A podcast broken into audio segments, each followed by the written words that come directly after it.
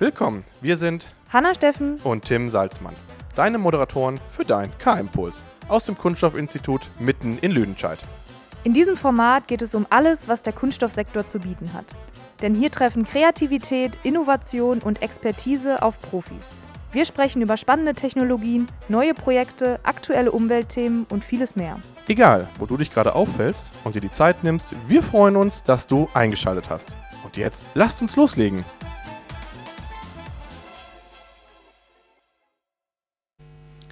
Hallo und willkommen zur heutigen Folge des K-Impuls Podcast. Ich bin Tim Salzmann, euer Moderator und an meiner Seite sitzt wieder Hanna Steffen. Hallo. Sehr schön. Ähm, wir haben heute zu Gast den Herrn Thomas Eulenstein von unserer, also unser Geschäftsführer. Und ähm, er hat uns ein paar Klischees mitgebracht zum Thema Kunststoffe. Und ja, vielleicht sagst du aber erstmal ein paar Worte zu dir. Ja, Tim, ja, Hanna, hallo, guten Morgen. Äh, schön, dass ich bei euch sein kann hier im Podcast. Ja, zu meiner Person. Ich bin seit über 30 Jahren schon am Kunststoffinstitut äh, tätig hier und äh, habe ja die ganze Entwicklung so miterlebt und freue mich natürlich auch zu diesem Thema mal was beitragen zu können. Insbesondere, weil ja auch das Medium, nicht das Medium Podcast, aber die neuen Medien auch nicht einen ganz unerheblichen Anteil an der äh, ja, Wahrnehmung in der Öffentlichkeit haben. Sehr schön. Gut, ähm, ja, dann geht direkt die erste Frage los. Um welche Klischees hast du denn, sag ich mal, mitgebracht? Ja, Klischees, richtig. Ähm, das, sind, das sind eigentlich äh, Dinge, die man so in der Presse liest, Dinge, die man im Radio hört, Dinge, die man in der Gesellschaft hört, in den Schulen. Wir sind ja auch viel in Schulen unterwegs. Ähm, das geht, es fängt an bei Plastiktütenverbot, da steht äh, plastikfreies Leben, plastikfreie Welt. Äh, Plastikinseln im Meer, ähm, aus für Verbrenner, also nicht nur im Bereich der Kunststofftechnik, sondern auch aus für Verbrenner bis 2035.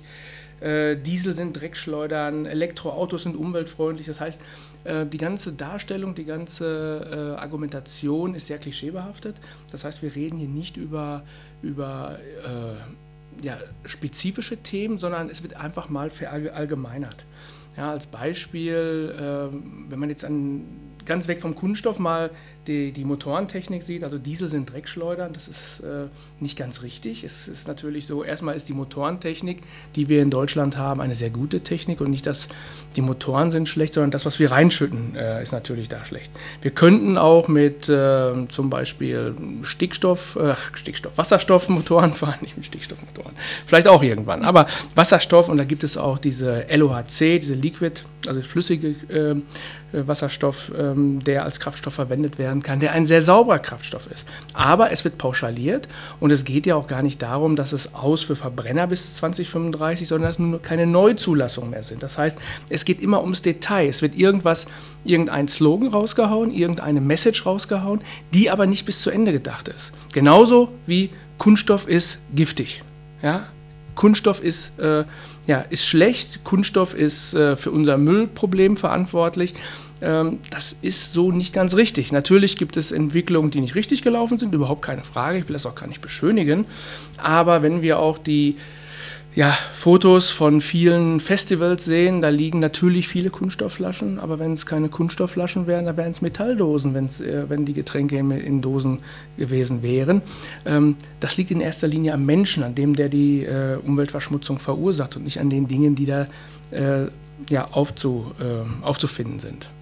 Äh, weiterhin in der öffentlichen Diskussion ist immer so ein Thema, dass auch die, die Probleme vermischt werden. Dass man sagt, okay, CO2-Emissionen, Mikroplastik, Stickoxide, Feinstaub, ist alles Umweltverschmutzung. Ja, alles richtig, aber hat nicht die gleichen Ursachen. Das heißt, wir reden hier von verallgemeinerten Dingen, die einfach mal im Bereich der Umweltverschmutzung oder des Klimas genannt werden, die in einen Topf geworfen werden, obwohl sie einfach aus ganz anderen Quellen kommen. Und da gilt es eben, Aufklärungsarbeit zu tun. Und da gilt es auch, äh, ja, einfach mal die, die einzelnen Dinge bis ins Detail anzusprechen und wirklich Aufklärungsarbeit und nicht erst äh, später im Berufsleben, sondern bereits in den Schulen, vielleicht sogar in den Kindergärten zu tun.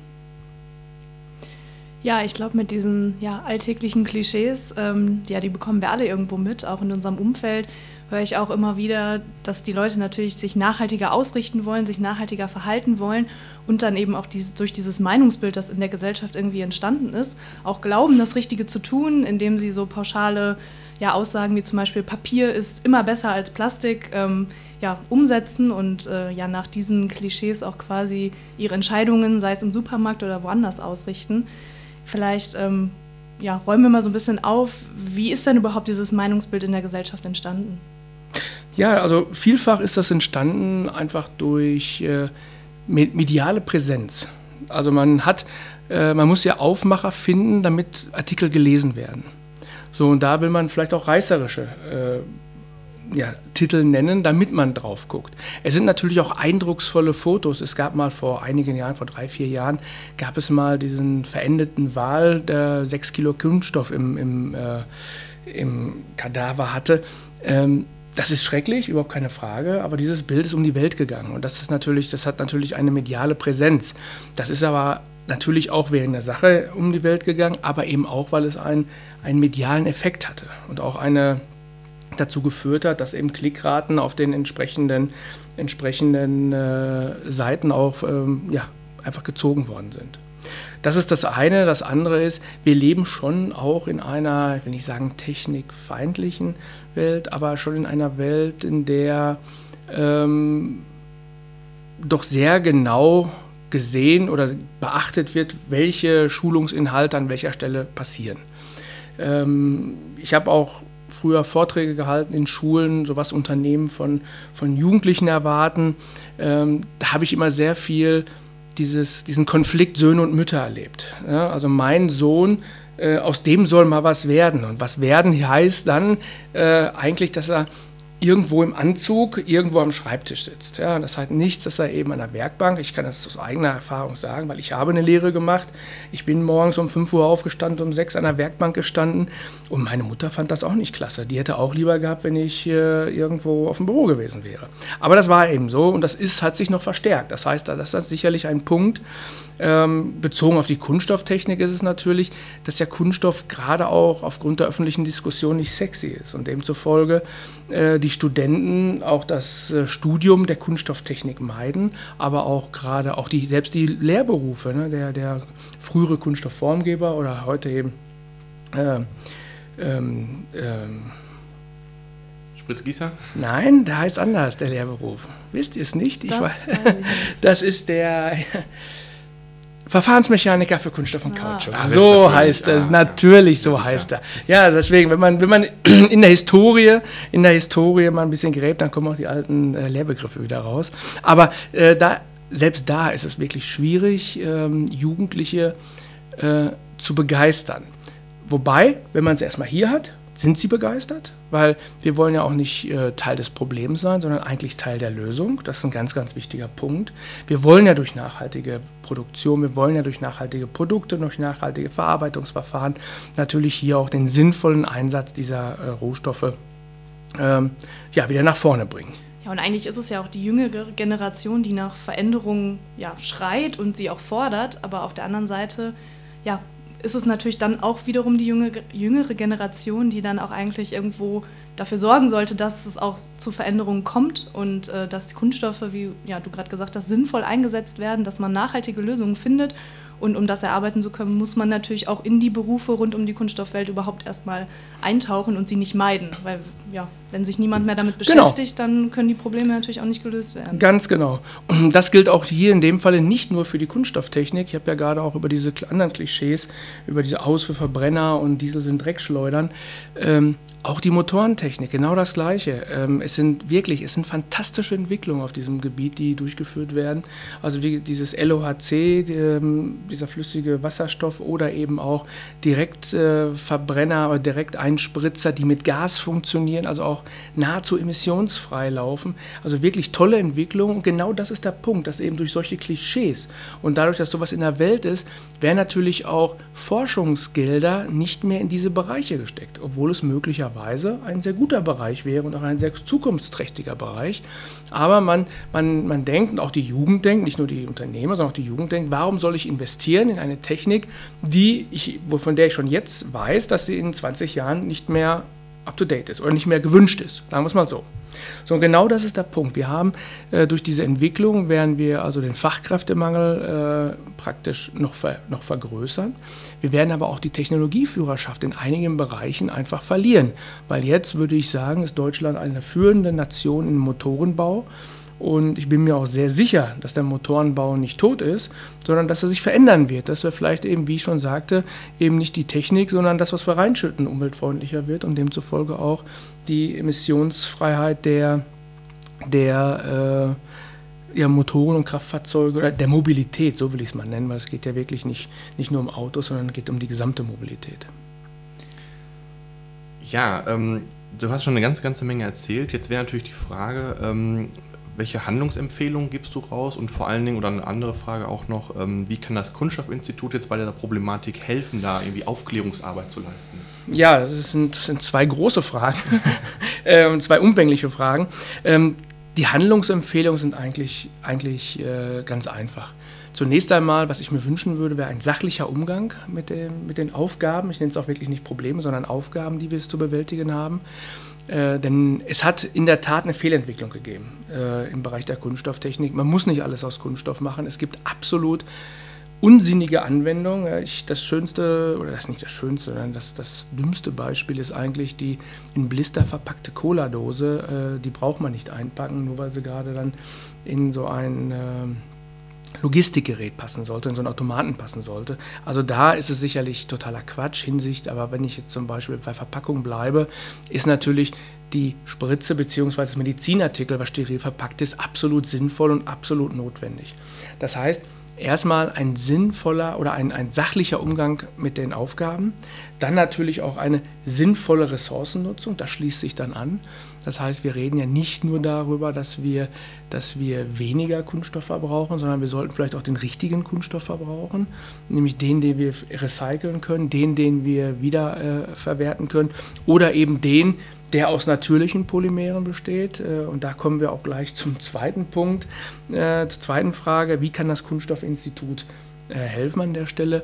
Äh, das Institut natürlich mit seinen Fachbereichen überall, äh, mit jedem würde ich fast sagen, also sowohl mit der Oberflächentechnik, auch hier nachhaltige Oberflächentechniken, mit der Materialentwicklung sowieso, äh, die Verarbeitung, die Prozesse auch, selbst im Labor natürlich, klar, immer ähm, aber wir können auch an einer anderen Stelle helfen und da ist es eben auch, wir haben ja auch eine Management GmbH äh, bei uns im Hause in, den, in dem Verbund des Kunststoffinstitut Lüdenscheid und wir ähm, ja, wir, wir kümmern uns um Transformationsprozesse. So würde ich es einfach mal sehen. Und diese Transformationsprozesse gehen natürlich auch in Richtung Nachhaltigkeit.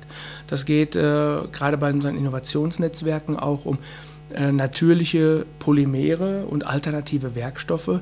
Und da geht es eben auch darum, dass wir eben Reststoffe von, äh, ja, aus, aus ja, ökologische Reststoffe Bier, aus, aus Brauereien oder aus äh, ähm, maritimen Polysacchariden, also aus, aus Dingen aus dem Meer, also alles äh, aus allen Stoffen, die keine Ackerflächen nutzen, diese sogenannte dritte Generation der, der äh, Biowerkstoffe.